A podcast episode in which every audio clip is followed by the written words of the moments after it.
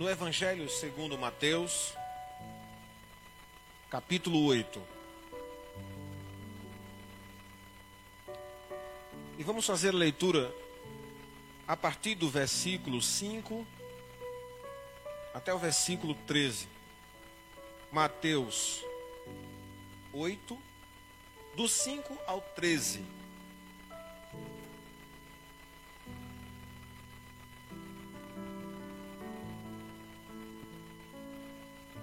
Começando a leitura então. Tendo Jesus entrado em Cafarnaum, um centurião se aproximou dele, implorando: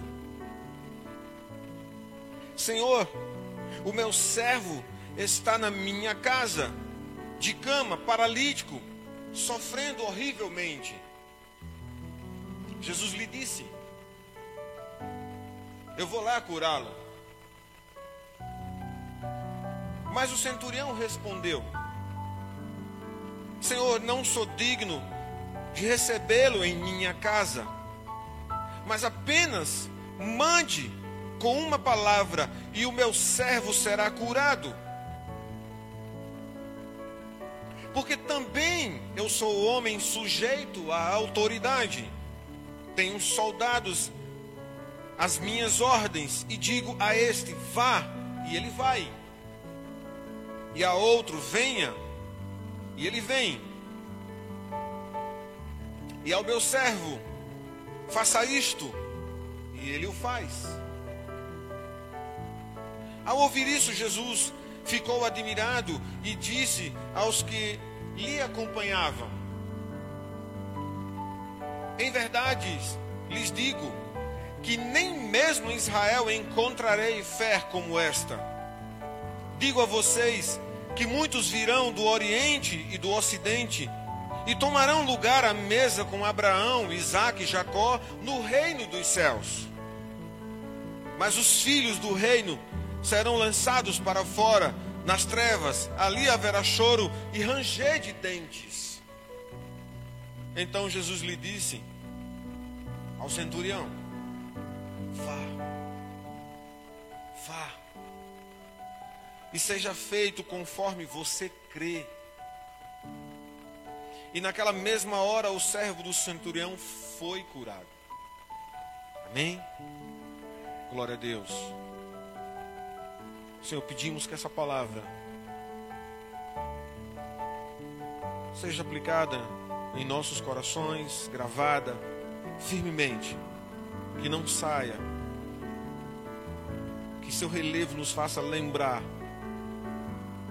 da assinatura do Senhor na tua palavra tua vontade, que nos ensine através do que o Senhor vai ministrar para nós nesta noite, em nome de Jesus. Quero compartilhar com vocês o tema desta mensagem. Por que você precisa ter fé? E a gente vai entender a partir da experiência desse comandante, um centurião. Todos sabem que o exército romano era dividido em blocos de centúrias. Uma legião de seis mil homens tinha 60 centúrias de 100 homens. Esse é um homem comandante de uma centúria. Ele tem o comando de 100 homens. É muita responsabilidade. Cuidar de duas pessoas já não é tão fácil. Dez pessoas, muito difícil. Cem é muita responsabilidade. Um homem que conhece liderança, responsabilidade, tem compromissos constantes, uma vida muito ocupada. Tem quem ajude, mas a responsabilidade de quando dá errado cai para quem comanda. Quando tudo dá certo, o prêmio é de todos. Um centurião um homem suplicante, um descrente, um gentil, um romano, um oficial do exército invasor. Provavelmente esta centúria era a única representatividade em Cafarnaum. Não haveria necessidade de mais de uma. Ele provavelmente era o comandante em chefe naquele lugar tão distante, nos confins da região de Zebulon e Naphtali, parte norte do país. Esta guarnição que estava aquartelada e era mantida pelos cuidados deste homem. Não há uma identidade sobre o nome de quem era. Mas o Evangelho de Lucas fala que este homem romano, gentil, representando um exército invasor, estando naquele lugar, Cafarnaum, representando a liderança militar naquele lugar. Ele estava ali exatamente na cidade, no lugar onde o nosso Senhor residia.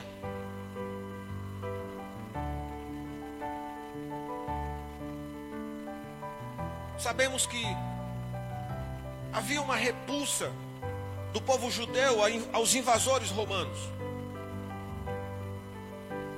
Havia também uma repulsa religiosa de líderes, rabinos, mestres da palavra, ter contato direto com essas pessoas.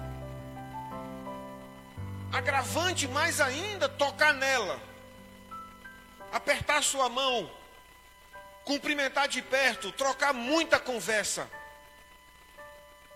Um preconceito, uma reserva, uma regra, uma lei que limitava qualquer sacerdote de se aproximar dessas pessoas.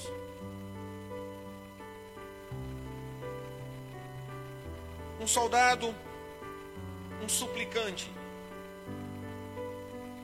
Em Lucas, diz que este homem, este centurião, não era um centurião qualquer. Um homem piedoso, crente, convertido, coração temente, dependente de Deus. Apesar de ser um gentio, não era em si incrédulo, temente. Não participava da mesa daqueles onde o Senhor considerava e que era alvo da sua ministração os filhos do reino. Ele não poderia estar assentado na mesa em qualquer lugar, em uma sinagoga, junto a judeus. Mas em Lucas diz que homens foram ao encontro de Jesus interceder por esse homem e que esse centurião investiu na construção de uma sinagoga. A narrativa de Lucas diz que homens foram interceder Mateus está dizendo que ele fala com Cristo. E que o Senhor prontamente, como em Lucas e em Mateus, decide ir à casa deste homem. Uma primeira lição, ainda nessa égide de introdução. Jesus não está interessado nos pré-conceitos, nas pré-definições, naquilo que a gente estabelece antes para crer. Ele não está interessado quando a gente olha para pessoas diferentes a nós. E que nós prontamente agimos com certa crítica, repúdia, e quando a gente fecha os olhos para não estar perto destas pessoas. Essa é a primeira lição para que a gente comece a tomar cuidado de não ser indiferente ao diferente. Porque a indiferença é o cume, é o momento alto da nossa vida quando a gente testemunha que a gente não ama. Quando somos indiferentes, demonstramos que não temos o atributo do amor de Deus em nós, que não é nosso e é dele.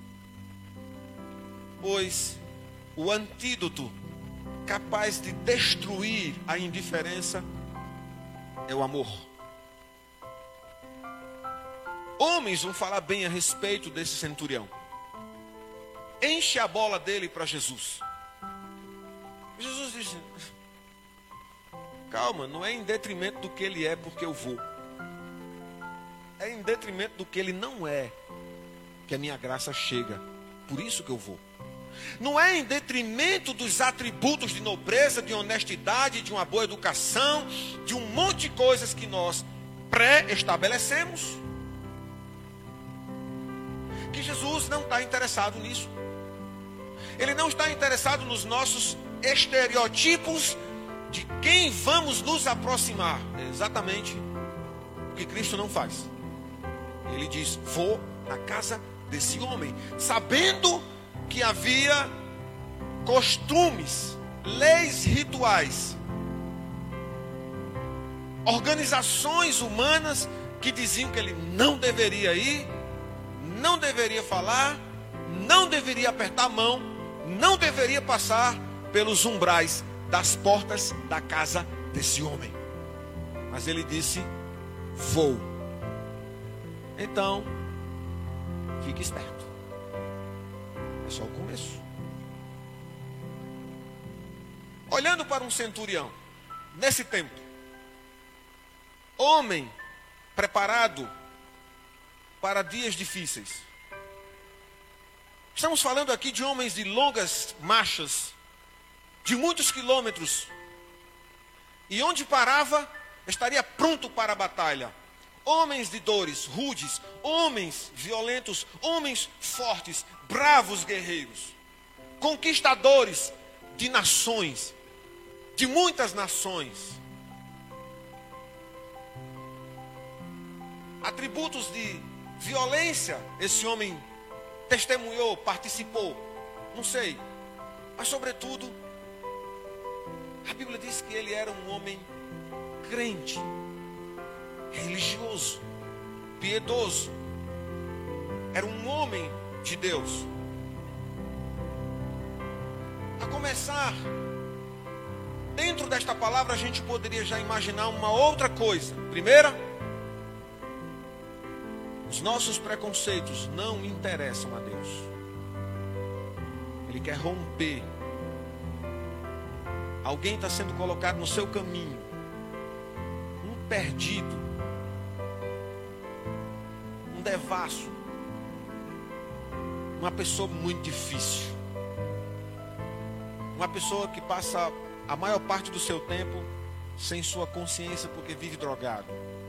Outro que não consegue fazer nada a não ser furtar, roubar.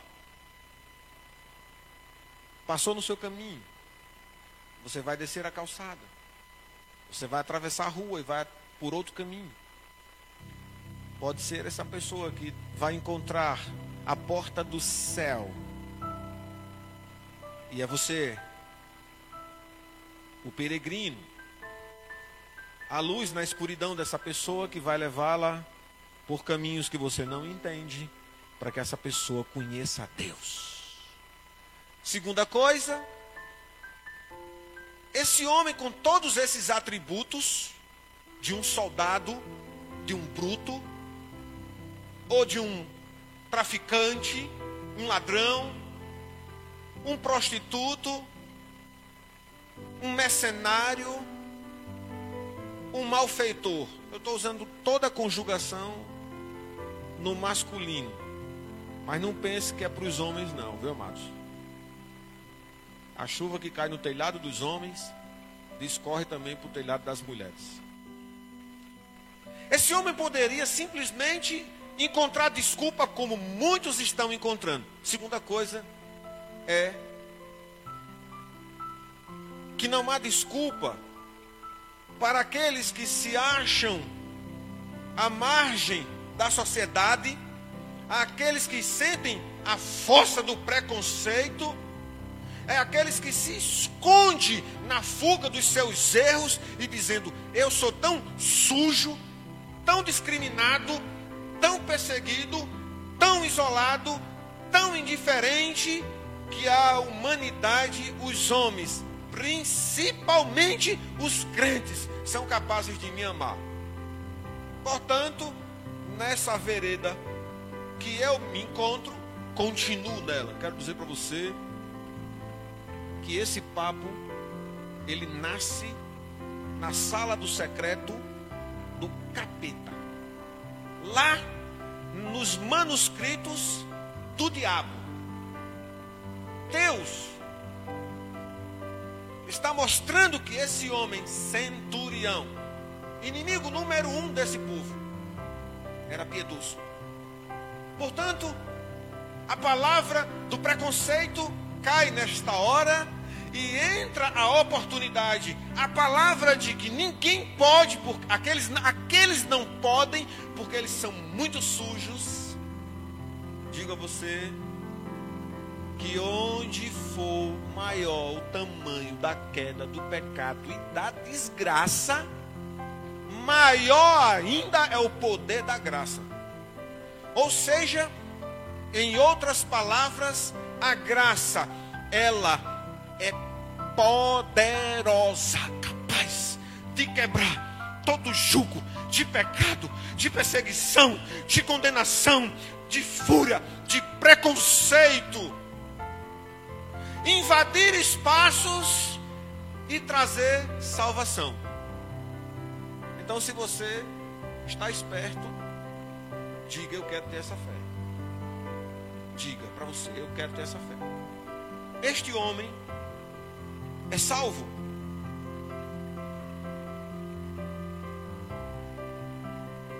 Então, eu quero concluir essa introdução dizendo que uma terceira coisa a gente encontra nesse homem. A gente percebe primeiramente que ele sofre preconceito. Ele sendo um centurião, saindo da comunidade onde era conhecido, indo para outra comunidade, ele ia sofrer. Uma outra coisa é que esse centurião ele conhecia a essência de uma vida piedosa. E esse problema do conhecimento de uma vida piedosa é o problema da igreja do Senhor nos dias atuais. Vida piedosa é a vida dependente de Deus, que confia nele, que é transformada por ele e que age em seu nome age por ele e, atras, e através dele. É o reflexo de uma vida transformada. A vida piedosa é uma vida verdadeiramente, genuinamente crente, transformada. O texto diz que este é um homem transformado. Porque a gente vai entender agora o que, que ele guarda como precioso na sua vida, tão precioso que Paulo se remete quando diz que combateu o bom combate, encerrou a carreira e guardou a fé.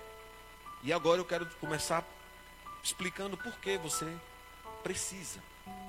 Se você quiser trocar a palavra precisa, porque quer dizer que você pode querer ou não, pela palavra necessita, fique à vontade. Porque necessitar ter fé é dizer que não pode viver sem ela. Precisar até pode.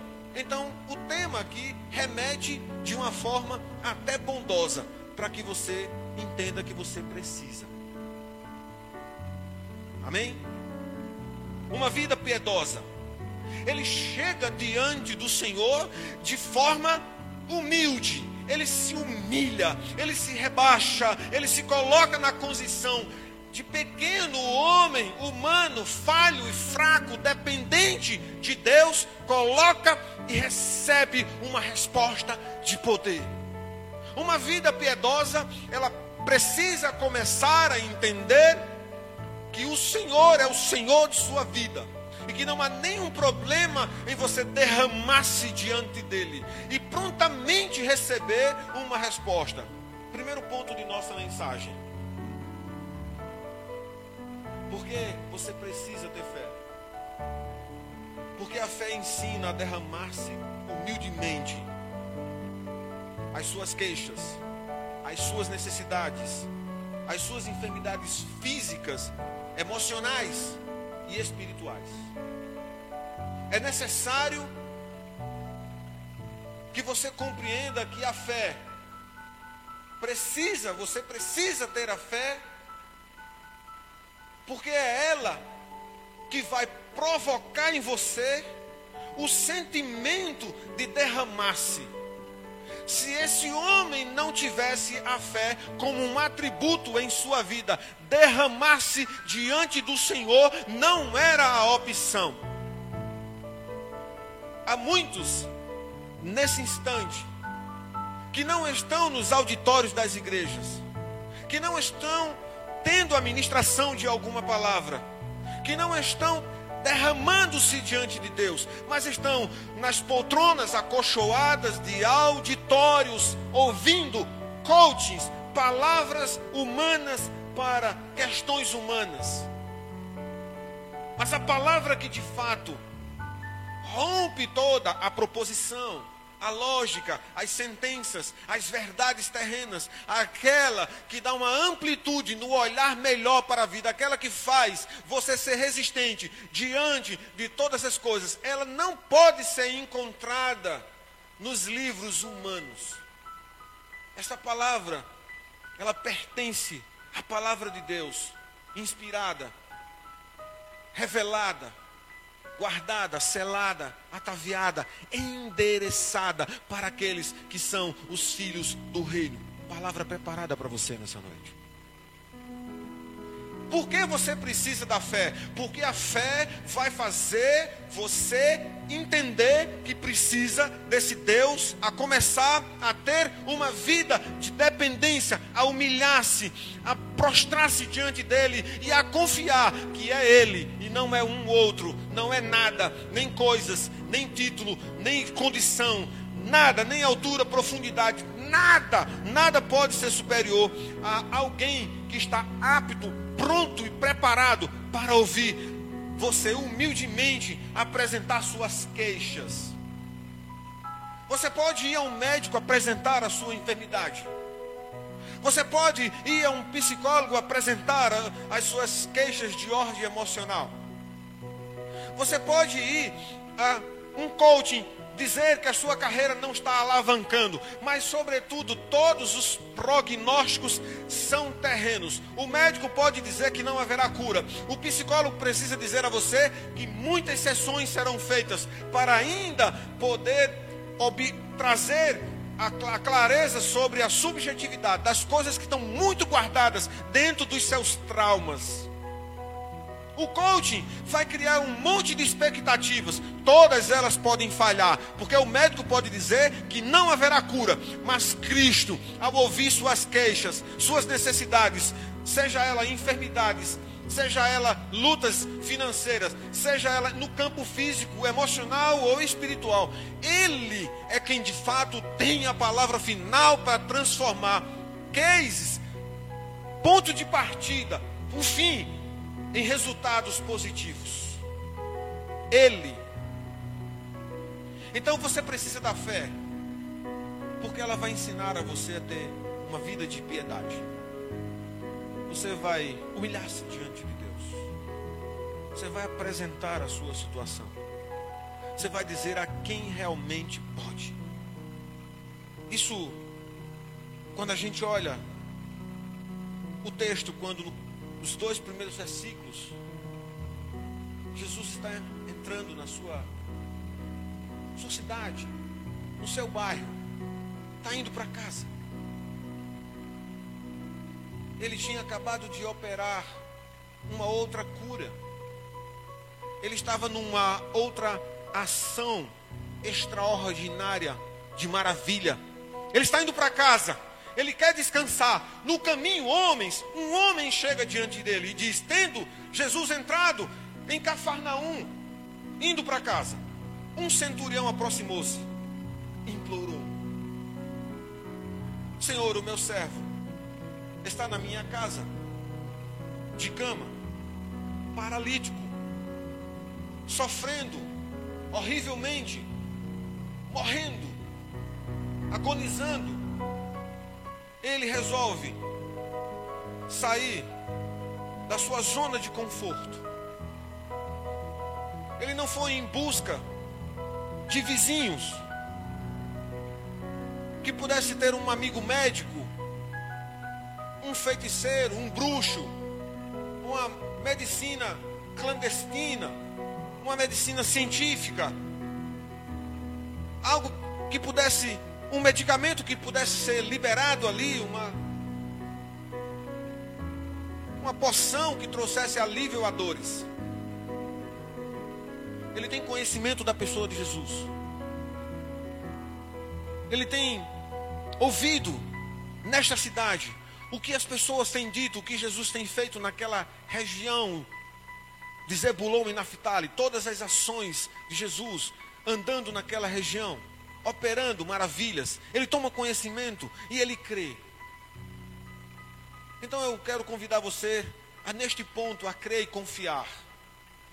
Que o que seja hoje, nesta noite, nesta hora, o ponto que está desequilibrando, desequilibrando a tua paz, esse pêndulo da balança, penda para o lado do Senhor e verás um Deus apto, preparado para ouvir, acolher, saber, a partir do seu testemunho, da sua confiança, do que hoje, quando estávamos adorando, dizemos, dissemos, crendo como o texto nos chama a atenção, quando no final ele diz: o tamanho da sua fé é o resultado do tamanho desta cura. Eu não vou conforme você mesmo testemunhou, mas a cura está a caminho enquanto a gente está conversando.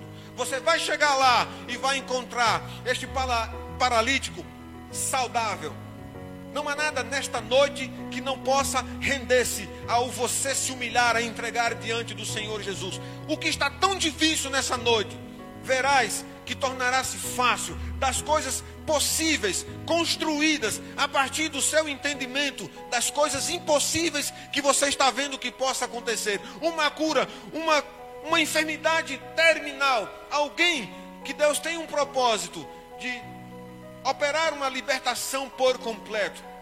Hoje, esse momento, seja liberado profeticamente agora na sua vida em nome de Jesus. Quando a gente vai para o versículo 7, Jesus vê esta reação e diz: Eu vou. O que podemos perceber de imediato quando o homem enfermo chega diante do Senhor e diz: Tenho essa lepra, quero ser curado, se tu quiseres, me cura. Jesus disse: Quero. O homem chega diante do Senhor, um servo, está aleijado, paralítico, gemendo de dores, em cima de uma cama. Se o Senhor quiser, o Senhor cura. Se o Senhor quiser vir, Jesus diz: Vou. Quero curar, e vou curá-lo. Então isso remete a pensar uma segunda coisa, olhando por que você precisa da fé. Porque simplesmente é ela que vai ensinar a você ter confiança numa resposta tranquilizadora. Então você vai apresentar um problema ao Senhor. Então, primeiramente, você confia que é esse Deus capaz de ouvir a sua súplica. Certamente você, sabendo disso, espera e vai acontecer certamente uma resposta tranquilizadora. Então, vou com choros e roubos. Receba paz nessa noite. Você está indo a quem? Você está verdadeiramente indo com roubos e súplicas, crendo nisso? Se assim está, a palavra liberada para a sua vida nessa noite é que você tenha uma resposta do alto tranquilizadora. Derrame a sua queixa e receba a misericórdia que será liberada em seguida. Você não vai ficar gemendo. A confiança é que quando a gente crê realmente, a agonia de uma noite, é porque a gente está lutando conosco mesmo, com a falta da perspectiva, com a condição de dizer assim: não tem saída. O choro de uma noite é uma teimosia da falta de convicção. É a nossa própria natureza humana fraquejando diante das reservas de fé. E se não tem reserva de fé, é sobremaneira que choramos uma noite inteira. Uma reserva de fé nutrida, ela deve trazer para nós uma confiança tranquilizadora. Esse homem, ele não diz, vai acontecer, Deus fará. Não, Jesus disse, eu vou. A palavra invadindo no seu coração agora nesse momento é uma palavra de resposta tranquilizadora diante de uma agonia. Sabe quem pode vencer a ansiedade, a agonia, o medo do seu coração, essa coisa que está te consumindo? É a fé. A sua súplica vai provocar um gatilho disparado de uma palavra tranquilizadora. Pode ser assim. Agora é comigo. E se o Senhor disser isso para você essa noite, agora é comigo, creia tão somente, agora é com Ele. Então relaxe, descanse, confie. Você precisa ter fé para isso. Uma vez colocamos a nossa petição e ficamos com um olho aberto e outro fechado, com uma confiança e uma desconfiança, com uma certeza e duas dúvidas. É esse tipo de fé que pode paralisar o que deixa de melhor acontecer na sua vida. Porque tudo que Deus intervém não é tão somente pela necessidade, pela libertação da circunstância, mas é educativamente transformador. Se ele opera, ele resolve o problema, mas ele aproveita e nos ensina naquela situação. Ele nos tira de um fogo, ele nos tira de um naufrágio, ele nos tira da boca do leão, ele nos tira de qualquer que seja a situação e aproveita para ensinar, transformar é assim que acontece. Então, pastor, eu mantenho a minha dúvida, a minha fé teimosa, confiando, desconfiando, falando com Deus, mas agindo por trás, falando com Deus e dando o meu jeitinho, é evidentemente que é essa atitude que destrói o operar completo de Deus. E não acontece mudança nenhuma, porque eu não passei pela gradativa transformação. Eu não dei oportunidade para o agir de Deus fazer e me ensinar. Eu continuo ignorante. Mas esse homem, não. Ele se submete, sendo ele a autoridade. Ele diz: Eu sou um centurião. Ele não agiu como Naamã. Naamã queria ser curado o, o profeta disse: mergulhe nesse rio. Aí ele disse: quer dizer que eu vim de uma região que tem um rio, que é o rio dos rios, e esse camarada está mandando eu mergulhar nesse rio aí fétido. Ou seja, é uma solicitação da intervenção de uma cura, colocando condições para Deus e arrotando uma um direito soberano, um direito de ser filho e não mereço e não aceito. São exatamente essas pessoas que não compreendem transformação, continuam velhos no Evangelho, velhas mentes, pensando como criança, atingindo a fase mais que adulta. Esse homem é maduro. Ele diz: Eu sou um centurião, eu sou é nada. O Senhor da minha vida é Jesus. Eu sou a estrela da manhã, não é Ele que é a estrela da manhã. Ele é que resolve. Eu tenho homens que eu mando ir para um lado, para o outro, faço o que eu quiser com eles. Eu mando eles para missões, que muitos vão morrer nessas missões, mas quem tem autoridade da minha vida é Jesus. Quem tem autoridade da sua vida? É Jesus? É Ele realmente que tem autoridade? Você tem fé para confiar nele, resolver os problemas mais complicados, escabrosos, difíceis, duros, missão impossível. É você, você mesmo confia ou está dando o seu jeito? Fala para ele, mas em seguida abre a porta e vai resolver no seu braço. Então esse homem, no versículo 8, ele chega e diz: Jesus, eu creio que o Senhor resolve, eu não vou ficar nessa peleja com o Senhor. Por que, amado, você precisa de fé? Porque a fé conquista a graça de Deus diante das pessoas mais difíceis, horrendas, impossíveis, quando o nosso preconceito lá de trás não acreditou. A graça estava no coração de um centurião. Olha que coisa tremenda. O valor de quem de fato Jesus é não estava no coração dos seus discípulos o valor de quem de fato era a abrangência desse poder e dessa soberania não estava em nenhum judeu naquele lugar. Quem de fato compreendeu poder, abrangência e autoridade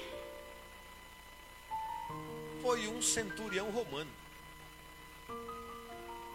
O perdido o desgraçado que a gente desce da calçada. Portanto, eu quero dizer que você precisa ter fé para acreditar que a graça alcança as coisas mais impossíveis. Alcançou o coração de um centurião para ter a definição única e exclusiva. O próprio Cristo disse: em Israel não houve. Ele disse: não haverá Ninguém que fez essa leitura, ele olha para Jesus e diz: Senhor, eu não sou digno de recebê-lo em minha casa. Uma palavra, as coisas vão acontecer. Então creia nessa noite, porque você precisa da fé. Porque simplesmente é ela que conquista as coisas impossíveis. Se creres, verás. Eu posso realizar mais do que está pedindo e pensando, de acordo com o que creres. Eu deposito a confiança, eu creio e eu tenho a ousadia de pensar além. Quando eu vou à frente, no versículo 9, ele diz: Porque também eu sou homem sujeito. E agora ele faz um comparativo. Eu sou sujeito à autoridade, também tenho autoridade sobre soldados, dou ordens, digo para vir, para ir, mando fazer e faço acontecer. De mesmo modo, a sua palavra é do mesmo jeito poder, alcance, autoridade. Então agora, ele revela uma grande verdade que os discípulos não entenderam. Ele diz o seguinte: por que você precisa de fé, meu irmão? Porque esse camarada está ensinando nessa noite, para mim e para você, que a fé reconhece a autoridade de Cristo, o seu poder e o seu alcance. Ele tem autoridade para repreender o que está perto, longe e muito longe. Ele nos ensina nessa noite.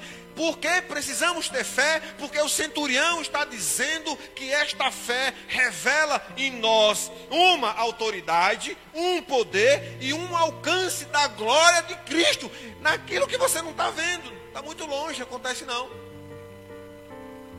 Por que eu preciso ter fé? Porque é por ela que eu vou perceber essa autoridade. Quem é o seu problema? Nada. Quem é Satanás? Nada.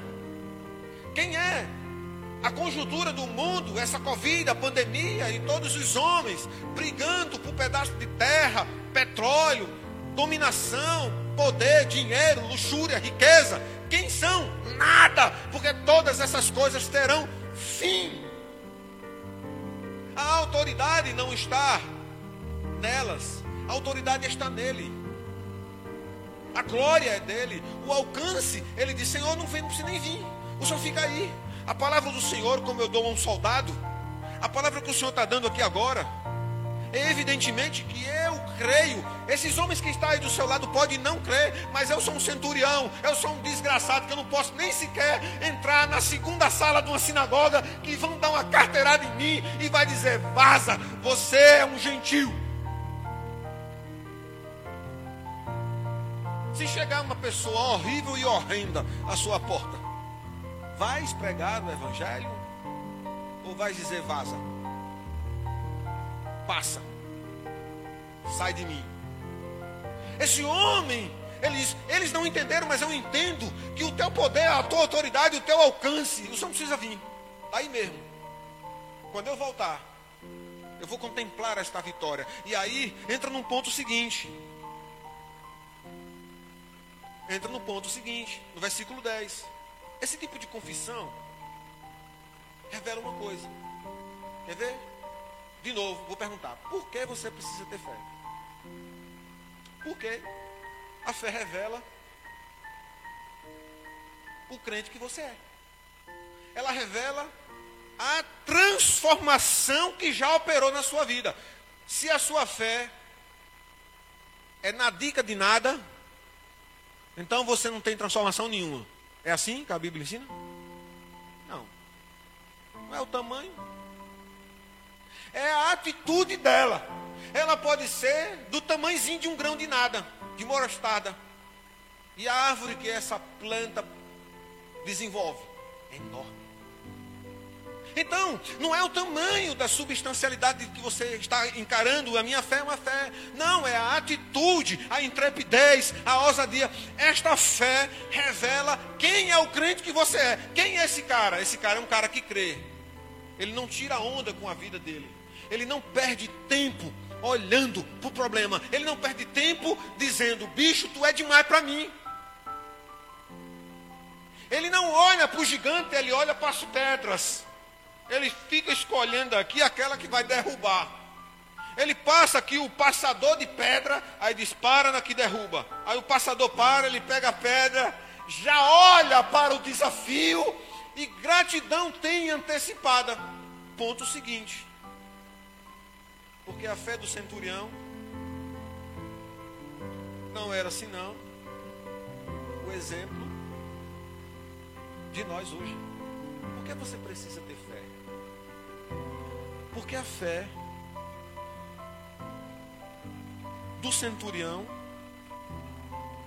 não era nada mais, nada menos do que um exemplo do que Cristo iria fazer na nossa vida hoje. Você quer ver?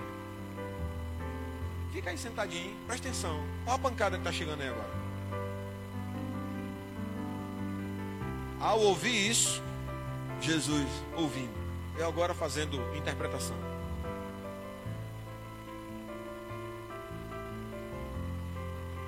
Jesus ouvindo isso, ficou admirado. Ele falando, você falando, você agindo, você testemunhando, e Cristo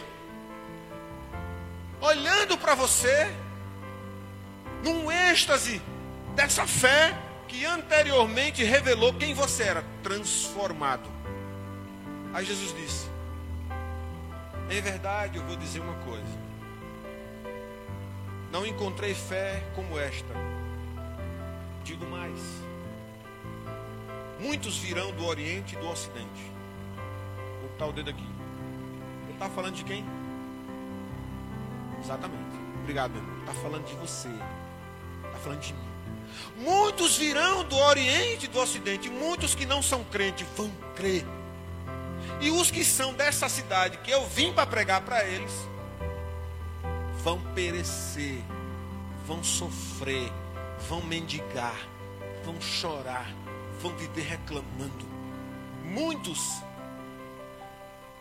dos quais os meus não vão entender, mas eu serei muito mais glorificado por aqueles que não são meu, mas eu vou comprá-los. Dá para você isso? Ele está dizendo que ele será exaltado não por aquele crente que parece todo empacotado, com cara realmente, com todo fardamento, com toda linguagem, com tudo isso e com tudo, ele vai ser glorificado de fato por aquele que foi transformado, porque é o que está por fora não interessa, mas é o que aconteceu. Muitos virão. Aí eu pergunto: você tem fé? Essa fé está provocando isso? Porque se está, chegamos no ponto fim. O ponto fim diz que a fé honra Jesus. Honra Ele. Primeiramente você começou confiando, crendo. Está pensando que o seu choro é uma lorota deste lugar? Pensando que o seu choro é um tempo perdido? A súplica, a humilhação diante dele. Ele não se enche, ele se compadece, ele não se ufana, ele nos ama. A fé honra ele.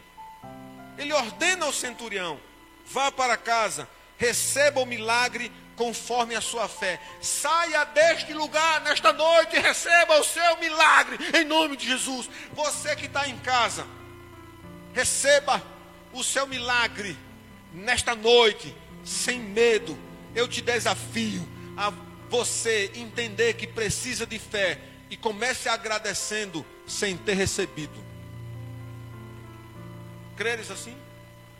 Se creres assim, eu quero concluir essa mensagem dizendo o seguinte: Amados irmãos, não devemos temer enfermidades, medos, adversidades, nem o que elas podem fazer conosco. Devemos entregá-las nas mãos daquele que é o amigo tão bom, o nosso Salvador e Senhor Jesus. Nós devemos ir, vir ao seu comando de acordo com a sua vontade e orientação, de acordo com a sua palavra e as suas disposições, de acordo com a sua providência. Correr para onde ele nos mandar. Retornar quando ele nos ordenar e fazer o que ele determinar. Amém? Glória a Deus. Por que você precisa ter fé? Todos esses pontos da mensagem vão estar no canal. Volta lá, ouve cada passo, anota. Você vai encontrar sete motivos. Você vai encontrar sete motivos por que você precisa ter fé. Amém?